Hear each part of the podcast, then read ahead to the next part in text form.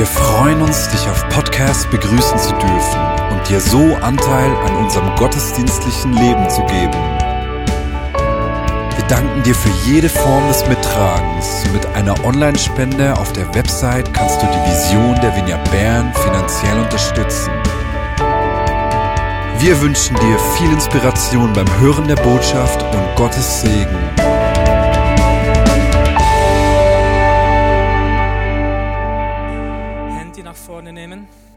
Und wir tun jetzt etwas, ähm, das euch vielleicht nicht so vertraut ist oder nur einigen. Und zwar findet einen Partner oder ihr könnt auch zu dritt ein Selfie machen. Ich werde später dazu etwas sagen. Ich wünschte, es hätte bereits solche Handys oder Kameras gegeben, als ich noch in die Schule ging. Als ich in der 8. und 9. Klasse war, kamen so die ersten Handys heraus mit Kameras. Leider war die Qualität richtig schlecht. Wir werden gleich ein Filmchen dazu schauen. Und der Grund, warum wir dieses Filmchen schauen werden, ist es nicht, weil ich ein bisschen stolz bin ich darauf. Als Knabe hatte ich richtig viel Blödsinn gemacht und das hatte verschiedene Gründe.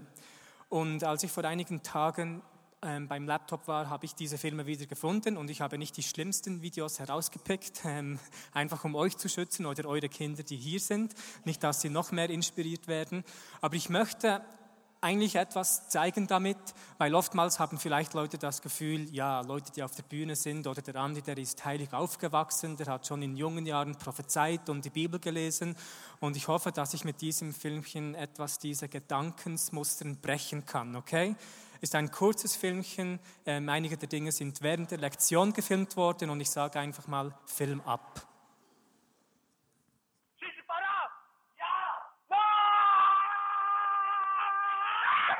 Das war ein ganz, ich Ventilator. kann nur mal schauen, mit dem passiert.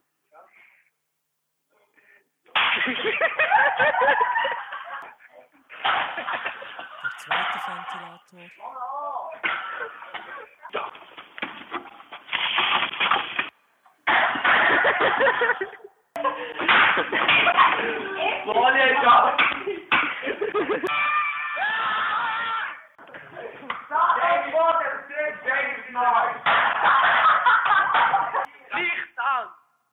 Das waren nur einige Ausschnitte. Kein Applaus dafür, bitte nicht. Wirklich nicht. Ähm, für die Eltern, die ähnliche Kinder haben, es gibt Hoffnung. Unsere Klasse hat es in drei verschiedene Zeitungen geschafft. Und zwar mussten wir wegen unserem Verhalten einmal nach Macklingen gehen und die hatten da so ein Programm vorbereitet, wo sie uns behandeln möchten, irgendwie psychologisch oder so. Das mussten sie danach auch abbrechen, nach etwa ein, eineinhalb Stunden, weil wir einfach die Sau rausgelassen haben. Und ich muss euch gestehen, dass ich leider wieder Anführer dieser Klasse war und für vieles hauptverantwortlich war, dass vieles zerstört wurde. Ich war immer sauber bis zum heutigen Zeitpunkt in meinem Leben bezüglich Frauen, Drogen, Alkohol und so. Aber wenn es darum ging, frech zu sein, Dinge herumzuschmeißen, zu zerstören, konnte ich mich aus vielen Gründen nicht zurückhalten. Zwei, drei Jahre, als ich danach aus der Schule war, hatte ich das Gefühl, wie der Heilige Geist sagte, geh zum nächsten Schulfest, um dich bei den Lehrkräften zu entschuldigen. Ui, das habe ich tatsächlich getan, war ein ziemlich demütiger Prozess. Und zwei, drei Jahre nochmals später, also vielleicht sechs, sieben Jahre, als ich aus der Schule kam, hat mich ein kleiner Bruder eines Freundes, der mit mir in der Klasse war, eingeladen, in das Schulfest zu gehen, um zu schauen, wie er Schlagzeug spielt. Also ging ich dorthin und zu meinem Erstaunen kamen da acht Klässler, die waren vielleicht neun, acht Jahre jünger als ich und haben sich um mich ähm, herumgezingelt und gesagt, bist du nicht der Andi Di Melio von der legendären Klasse 9a? Und ich war etwas geschockt und habe gesagt, doch. Und sie haben erzählt, wie die Geschichten, die wir ja tagtäglich fast an den Tag legten, immer noch herumgehen und wie, ja, das, wir haben Spuren hinterlassen. Ich habe Spuren hinterlassen. Und als ich klein war, hatte ich natürlich viele Gespräche mit den Lernern und so. Meine Mutter ist übrigens auch da, die kann euch noch viele weitere Geschichten erzählen. Aber etwas, das die Lehrer immer wieder gesagt haben, war, Andi, du verschwendest dein Potenzial. Du hättest Talent, aber aus dir wird nie irgendetwas, wenn du dich weiterhin so verhältst. Ich habe auch ähm, Fußball gespielt oder auch Unihockey. Und als ich aufgehört habe, Fußball zu spielen, haben die Trainer dasselbe gesagt. Reine Talentverschwendung, du, du schaffst es nicht, dein Potenzial auszunutzen und darum gehst du jetzt einfach weg. Aus dir hätte mal etwas werden können. Und danach beim Uni-Hockey ähm, hatte ich das Privileg, bei Wieler Ersigen zu spielen, bei der U21. Das ist ein sehr berühmter Club. Und als mit 18 Jahren dieses Jesus-Zeugs in mein Leben kam, musste ich mich einfach entscheiden, nicht mehr so viel Zeit ins Uni-Hockey zu investieren und habe danach diesen Club verlassen, um mich mehr ins Reich Gottes zu investieren und beim Abschlussgespräch dasselbe.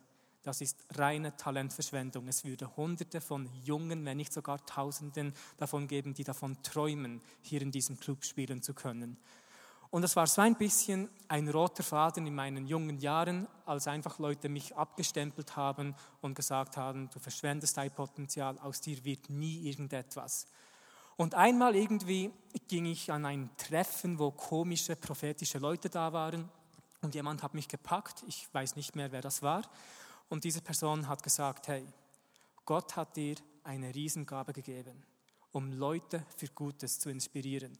Diese Gabe hast du missbraucht in deinem Leben, um Schlechtes zu tun und andere darin anzuleiten, aber Gott wird dieselbe Gabe nehmen, weil er sie gegeben hat und du wirst sehen, wie weltweit Hunderte, wenn nicht Tausende von Menschen dazu inspiriert werden, die Dinge des Reiches Gottes zu tun. Und ich war schockiert weil die Perspektive des Reich Gottes in diesem Moment in mein Leben eingebrochen war. Und als die Welt der kleine Andi sah, hat man ihn immer beschimpft und gesagt, er tut nur Dummes und er macht sowieso nichts, aus diesem wird niemand nie etwas. Und danach kam der Himmel und hat gesagt, genau das Wilde und Freche wird Gott gebrauchen, um vieles bewirken zu können. Das ist die Art und Weise, wie der Himmel denkt. Und Bob Hazlett, den ihr wahrscheinlich alle auch kennt, weil er immer wieder herkommt, hat ein super Buch zu diesem Thema geschrieben und das heißt Think Like Heaven. Denk wie der Himmel. Und als ich einmal auf dem Weg war, um ins Vineyard-Büro zu gehen, beim coolen orangen RBS-Zügli, habe ich dieses Büchlein gelesen, Buch. Und als ich dieses Buch gelesen habe, Denk wie der Himmel, ähm, wurde mir, wurde ich wie, schaute ich herum und danach sah ich eine jüngere Frau und die hat sehr hoffnungslos in die Weltgeschichte hinausgeschaut und war auch etwas speziell angezogen, so, so schwarz. Und als ich diese so angeschaut habe, habe ich innerlich gedacht, was ist nur mit der heutigen Jugend los? Und ich was ironisch ist, wenn ich mich selbst betrachte, was ich tat. Und ich hatte Gedanken wie, wahrscheinlich hat sie suizide Gefühle oder hat angefangen, Drogen zu nehmen und was geht denn eigentlich ab und so weiter und so fort. Währenddem ich ein Buch am Lesen war, das heißt Denk wie der Himmel. Und ich ging wieder zurück ins Buch und beim Weiterlesen hatte ich wie einen Gedanken, den ich nicht initiierte. Und es war wie eine Frage, die folgende war. Weißt du, warum sie so aussieht? Und ich habe gedacht, Heiliger Geist, wenn du das bist, nein, wieso? Und da kamen diese komischen Gedankensflüsse und ich wusste nicht, ob das ich war, der Heilige Geist. Und ich hatte das Gefühl, dass, sie ein, dass, dass die Stimme sagt, sie hat ein Herz für Familie und dass vor zweieinhalb, drei Monaten die Eltern ähm, sich entschieden hatten, durch eine Trennung zu gehen und dass vom zwei, ich glaube es war zwei anderen Geschwistern, sie die einzige war, die versuchte, die Familie zusammenzuhalten. Und weil sie das nicht schaffte, ging sie in die Heavy Metal Szene oder so, um dort die neue Familie zu finden. Und ganz am Schluss, sie ist, sie ist 16 Jahre alt. Ähm, ich habe gezittert, hatte etwas Angst, jetzt sie anzusprechen, weil im Schweizer Regionalzug hören danach immer alle Leute zu, wenn Leute miteinander sprechen. Darum nehme ich das Telefon nie ab, wenn ich im Zug bin, weil ich weiß, wir Schweizer hören immer den anderen zu, auch wenn wir so tun, als wir die 20 Minuten lesen würden. Und kurz bevor wir in Bern angekommen sind, 20, 30 Sekunden, habe ich sie angesprochen. Ich, ich habe einfach gedacht, falls es falsch ist, ist danach die Türe offen bis dann und ich kann einfach hinausrennen und einen anderen Zug nehmen, weil man oftmals dieselben Leute sieht. Und ich habe sie gefragt, hey, bist du 16 Jahre alt? weil ich, ich hatte das Gefühl, wenn das stimmt, könnte alles andere auch stimmen, weil es war wieder dasselbe Gefühl oder Stimme, die zu mir sprach. Und als ich sie gefragt habe, hat sie gesagt, ja, sie hatte gerade Geburtstag gehabt, ist jetzt 16, wer ich bin und von wo ich, von wo ich das wüsste. Und ich habe ihr ähm, die Dinge erzählt, die ich euch erzählt habe, und es war ihr erster oder zweiter Satz, als sie sagte, ich war Atheistin bis zu diesem Zeitpunkt, was muss ich tun? Und ich dachte natürlich, wow, krass. Und als die Türen offen waren, hat sie gesagt, warte vor dem Zug, dass ich meinem Freund Hallo sagen kann. Und sie rannte hinaus, hinaus und hat geschrien, du glaubst nicht, was jetzt gerade passiert ist. Und ich ging hinaus, habe natürlich gelächelt und habe diesen Typen, der hatte so eine richtig coole Punkfrisur, angeschaut. Er schaute mich an und wir kannten einander, weil er kam ab und zu auf unsere Straßeneinsätze und so wusste ich, der glaubt auch an Jesus. Und sie stand in der Mitte, schaute rechts und links und schrie nochmals ihm herum, was geht denn hier eigentlich ab? Ihr kennt einander. Und unten beim Bahnhof hat sie sich entschieden, ihr Leben Jesus zu geben. Ich habe danach herausgefunden, dass sie in die Gemeinde von ihm gegangen ist mehrmals und auch bereits beim Anbetungsteam ausgeholfen hat nach ein paar Monaten. Und drei, vielleicht auch viermal kam sie in den Halbacht-Gottesdienst, ähm, hat mir zwei, dreimal Danke gesagt für das Wort. Und jedes Mal, vielleicht einmal nicht, habe ich gesehen, wie sie immer ein Baby auf dem Arm hatte oder mit den Kindern am Spielen war. Wieso? Weil sie ein Herz für Familie hat. Das hat der Himmel gesagt.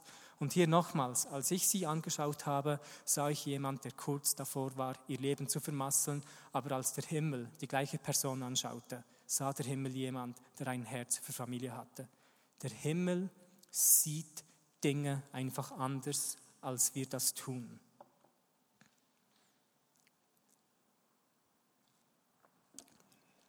Gott sieht Dinge, wie sie noch nicht sind und benennt sie danach, damit sie zu dem werden können, weil sein Wort das Potenzial gibt und die Kraft, die Dinge in das zu verwandeln, was er gesagt hat. Und was würde geschehen, wenn wir aufhören würden, die Menschen um uns aufgrund ihrer Geschichte zu sehen, sondern aufgrund der Bestimmung, die Gott in sie hineingelegt hat? Prophetie ist nichts anderes als das Hineinbrechen der Perspektive Gottes ins Jetzt gegenüber einer Person oder Situation. Prophetie ist nicht so übernatürlich, damit sie kommt und etwas Neues in jemanden legt, sondern es zieht das heraus, was Gott längstens hineingelegt hat. Und wir können nur in dem Maß prophetisch sein, indem wir von der Perspektive Gottes sehen weil um das zu sagen, was er sagt, müssen wir das sehen, was er sieht. Ein super Zitat von Bob Hazlett, ich liebe es. Und er geht danach weiter und sagt, bevor wir die richtige Proklamation haben können, müssen wir zuerst die, die richtige Perspektive haben. So etwas von cool und praktisch. Und als ich vor einigen Wochen etwas in der Bibel gelesen habe, kam ich zur Geschichte, wie der Prophet Samuel Saul zum König gesalbt hat. Und das ist so spannend. Saul war auf dem Weg, den Esel von seinem Vater zu suchen, aber fand das Reich Gottes, indem er eine Begegnung mit dem Propheten Samuel hatte. Und Samuel, der Propheten, hat ihm gesagt, komme morgen zurück und ich werde dir alles erzählen, was in deinem Herzen ist. Komm morgen zurück und ich werde dir alles erzählen, was in deinem Herzen ist. Und einen Tag später offenbarte er, dass er der neue König sein wird und so weiter. Jetzt, Saul, hatte es in seinem Herzen, aber nicht in seinem Kopf. Er wusste nicht, dass er jemals König sein wird. Und durch das prophetische Wort hat er das entschlüsselt, was Gott bereits in sein Herz gelegt hat. Wir versuchen ständig die Dinge in unserem Kopf, in unser Herz zu gelangen, währenddem Gott die Dinge in unserem Herzen entschlüsseln möchte, damit sie in unseren Kopf kommen.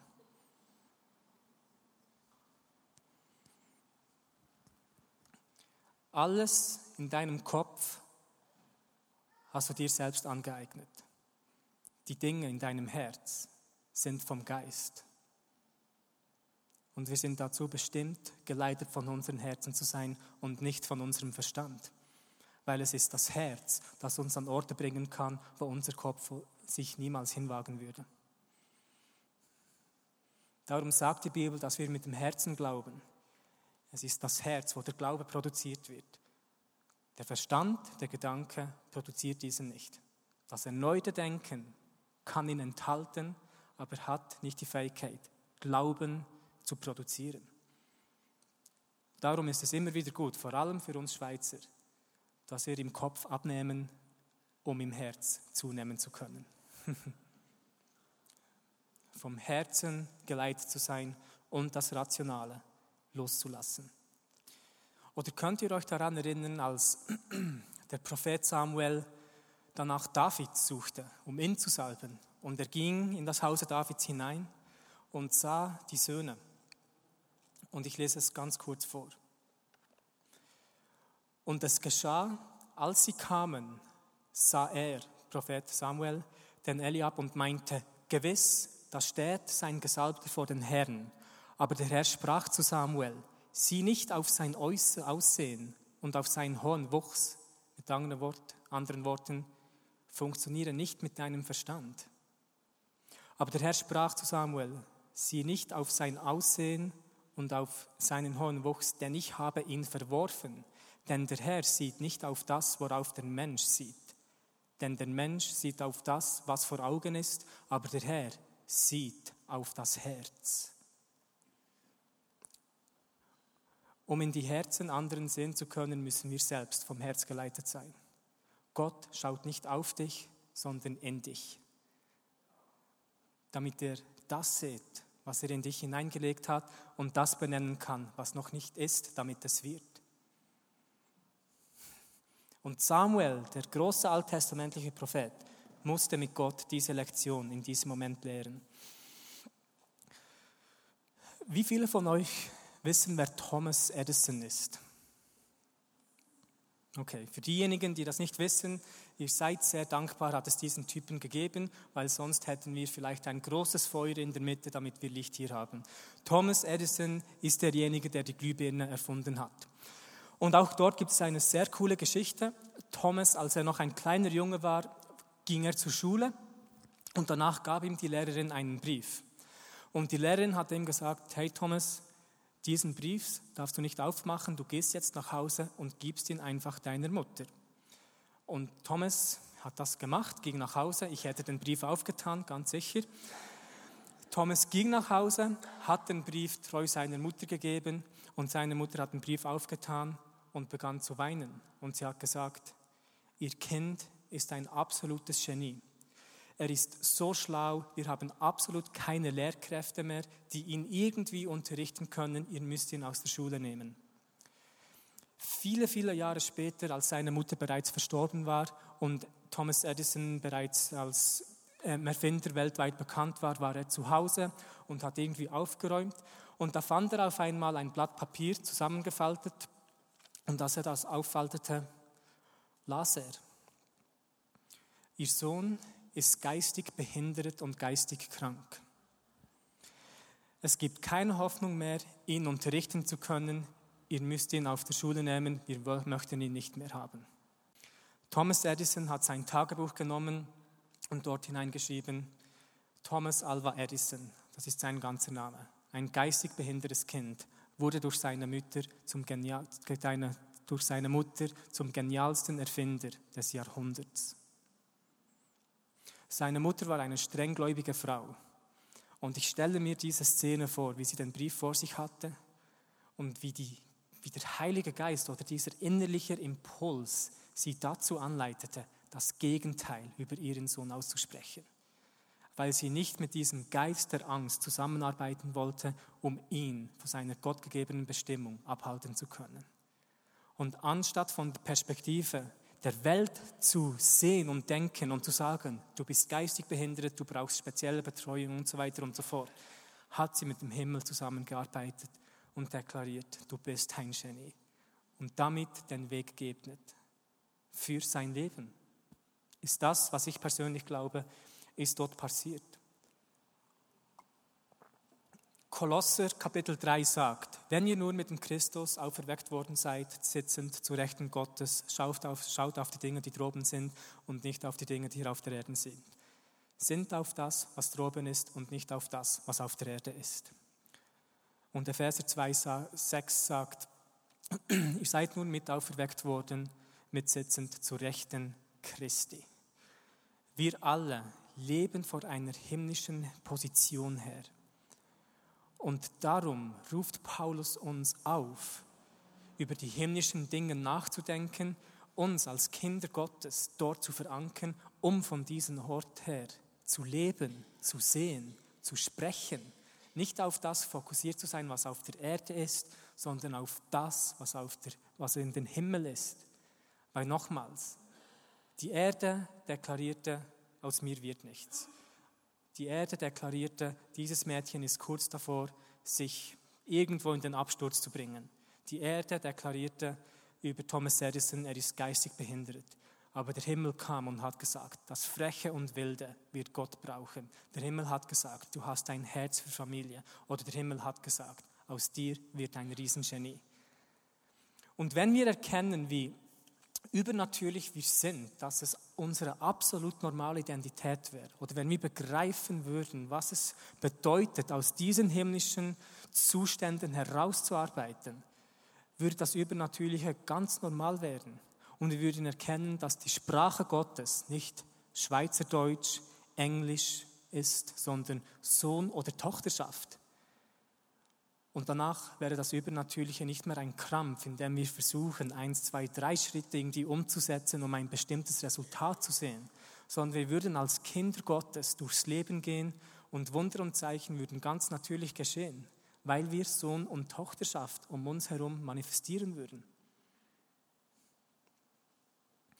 Ich hatte ein, vor zwei, drei Jahren einen ziemlich lustigen, speziellen Traum. Ich bin nicht jetzt derjenige, der immer prophetische Träume hat, leider.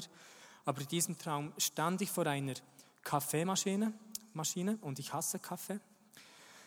Und da waren verschiedene Beutel, Kaffeebeutel und Teebeutel, um Kaffee und Tee zu machen. Und ich stand so da und da kam auf einmal Bill Johnson. Ich liebe Bill Johnson. Er könnte mehr in meine Träume kommen. Hört sich komisch an. Und Bill, Bill war neben mir und er hat, hat mit mir etwas angefangen zu plaudern und in einem Moment waren wir wie in einem Migro oder in einem Laden gebeamt worden und vor uns im Regal waren Kaffeebohnen und Teebeutel und so weiter. Und Bill hat verschiedene Kaffeebohnen oder Teebeutel genommen und hat gesagt, hier zahlst du einen Preis für den Kaffee oder für den Tee. Zurückgestellt und wieder ein neuer Beutel. Hier zahlst du einen Preis für das, zurückgestellt. Und als er das zwei, dreimal gemacht hat, wurden wir wieder weggebeamt und auf einmal waren wir in einem wilden Dschungel. Und in diesem Dschungel waren überall Büsche, wo Kaffeebohnen wuchsen und diese Teepflanzen auch dort waren.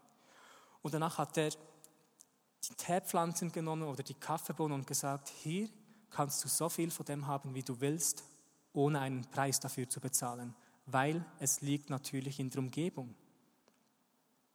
Und ich bin danach wie aufgewacht und hatte das Gefühl, wie ich im hinteren Kopf eine Stimme hörte, die sagte, du hast immer zu den Realitäten Zugang, von denen du dir am meisten bewusst bist, dass du in diesen lebst.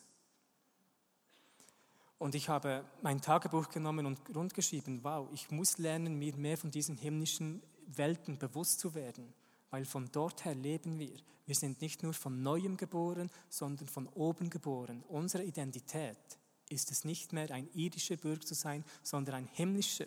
Das ist das, was die Bibel sagt.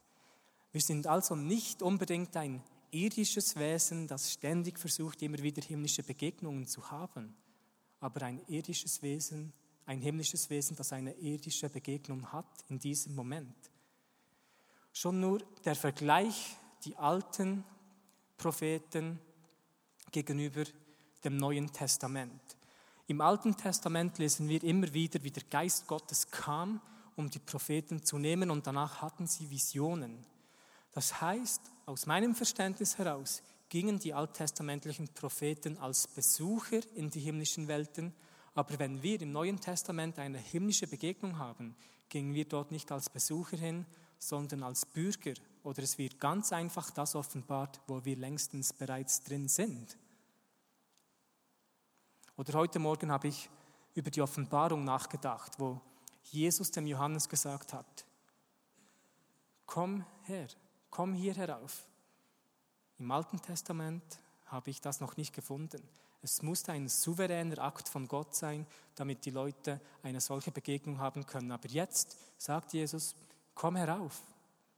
Warum? Weil er auf einmal von selbst die Schlüssel in der Hand hatte und Zugang zu diesen himmlischen Realitäten hat.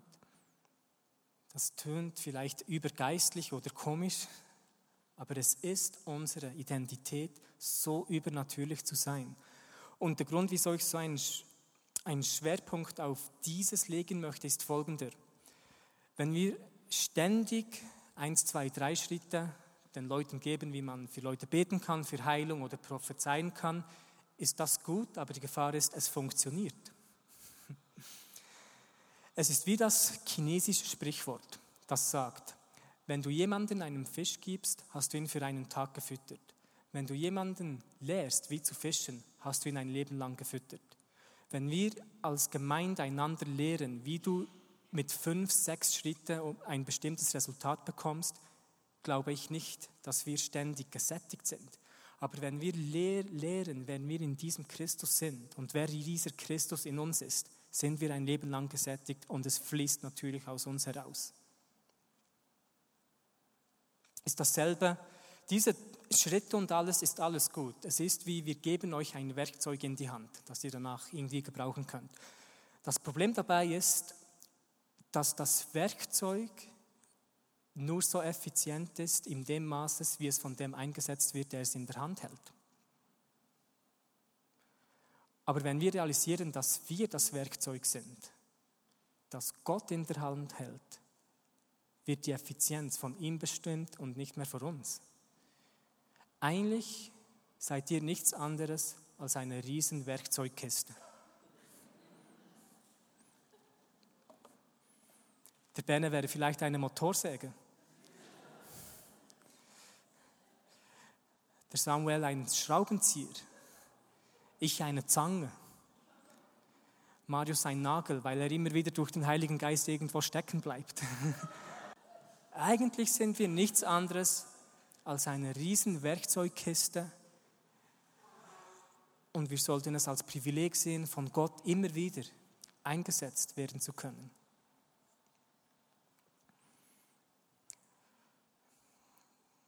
Ja, schon noch ein bisschen Zeit. So übernatürlich sind wir. Und es wird Zeit, dass wir einander auch immer so sehen werden. Ich habe euch gefragt, ein Selfie zu machen. Und ich habe euch ein bisschen beobachtet. Jetzt diejenigen, die Selfies-Profi sind, die wissen, dass wenn man das Handy etwas höher hält, dass man besser aussieht, als man eigentlich ist mit einem 30, 40 Grad Winkel, Winkel kannst du etwa 5 Kilo verlieren. Wer hat das gewusst? Müsst einmal die Jungen beobachten. Das heißt, durch ein Selfie siehst du eigentlich besser aus, als du bist, indem du deinen Arm etwas hochhältst. 30, 40 Grad braucht es nur. Aber wie viel besser würden wir aussehen, wenn wir einander durch den Winkel Gottes sehen würden? Ich nenne die Predigt der Gotteswinkel. 10, 10 Kilo.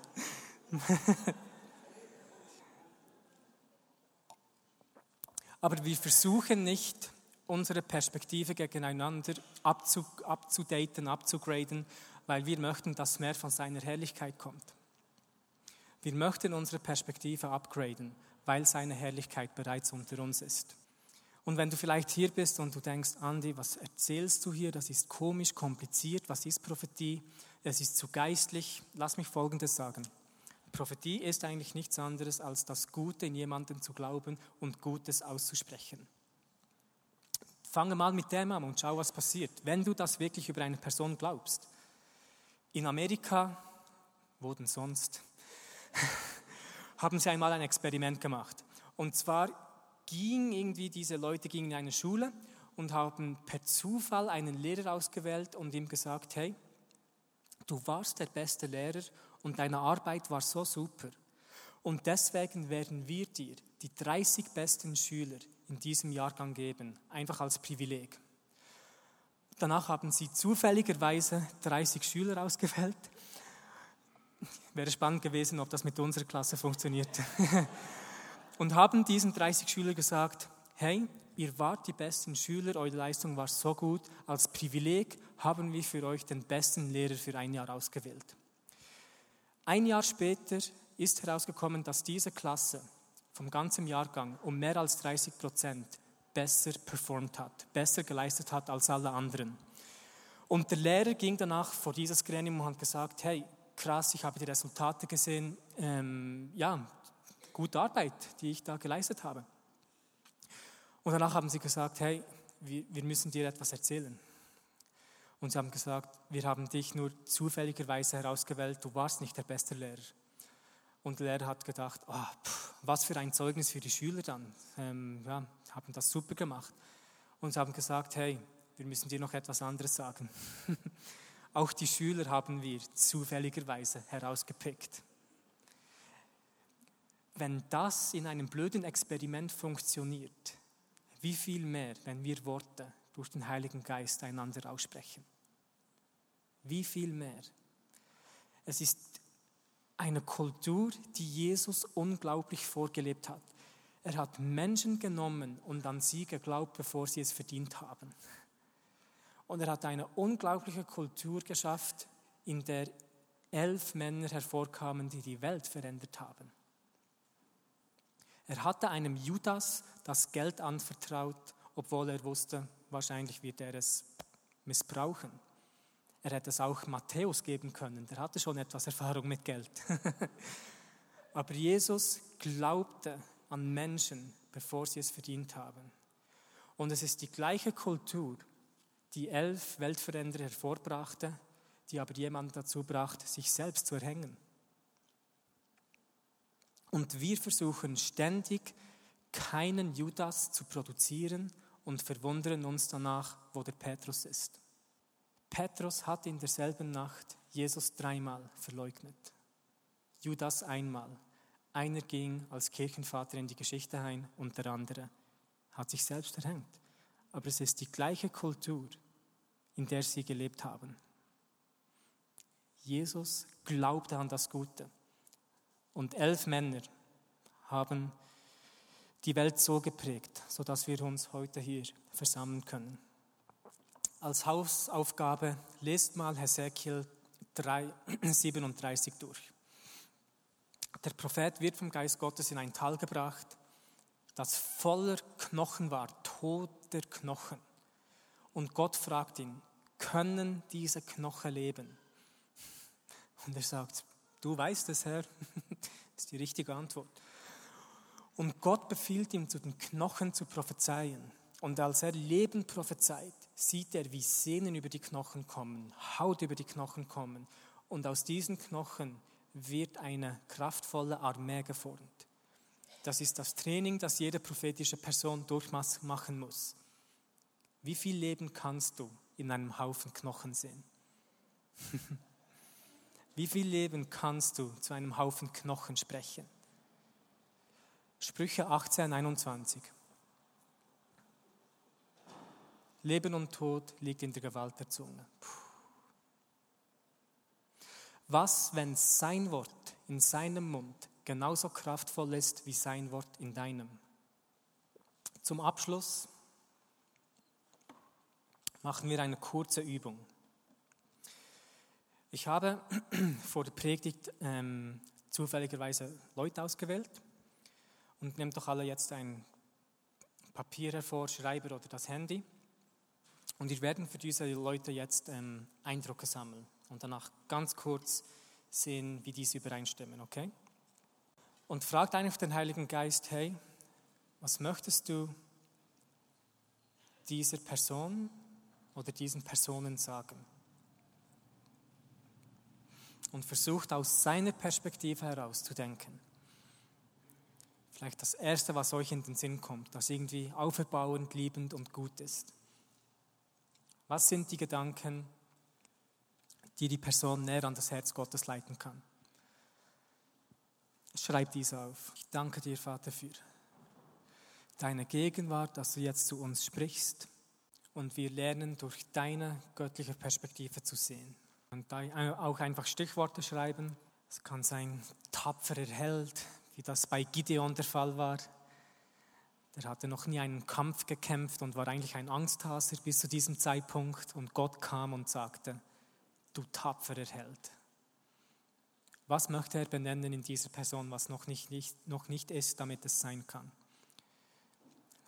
10, 15 Sekunden. Jetzt die Person die Person, die ich ausgewählt habe, ähm, bist du. Ich werde immer wieder gefragt, warum ist es so einfach, über andere zu prophezeien und so schwer für mich selbst, Gott zu hören.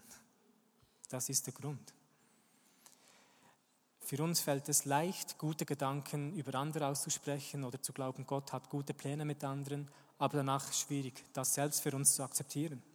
Ich habe gesagt, unsere, Pers unsere Perspektive muss sich ändern, weil unsere Identität im Himmel ist. Wie sieht das praktisch aus? Wenn du gute Gedanken über dich hast oder einen Eindruck, geh nicht mehr durchs Leben und denke, hm, wow, wahrscheinlich bin das ich, vielleicht könnte es auch Gott sein. Nein, sondern wow, wahrscheinlich war das Gott, es könnte auch ich sein. Lest das jetzt nochmals durch und nimmt es an, akzeptiert es. Es ist so einfach, Gott selbst für dich zu hören.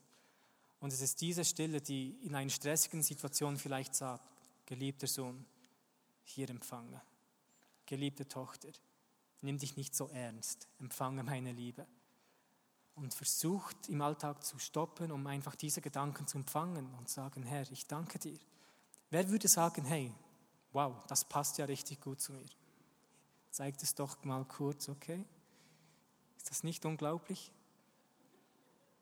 Ein super Trick, oder? und Vater, ich danke dir einfach für dein Reden und dort, wo wir Dinge komplizierter gemacht haben, als, als sie sind, möchten wir auch Buße tun und sagen, nein, das Evangelium ist einfach. Es ist, dass wir deine Kinder sind und du gute Pläne mit uns hast und wir Ja zu diesen sagen dürfen, um Großes zu sehen. Und so bitte ich dich, Heiliger Geist, dass einfach das, was jetzt geschehen ist, noch natürlicher wird in unserem Alltag. Dass wir uns hinsetzen dürfen, um einfach deine Gedanken herunterzuschreiben, aber noch wichtiger diese für uns empfangen dürfen. Und ich segne euch damit im Namen Jesus.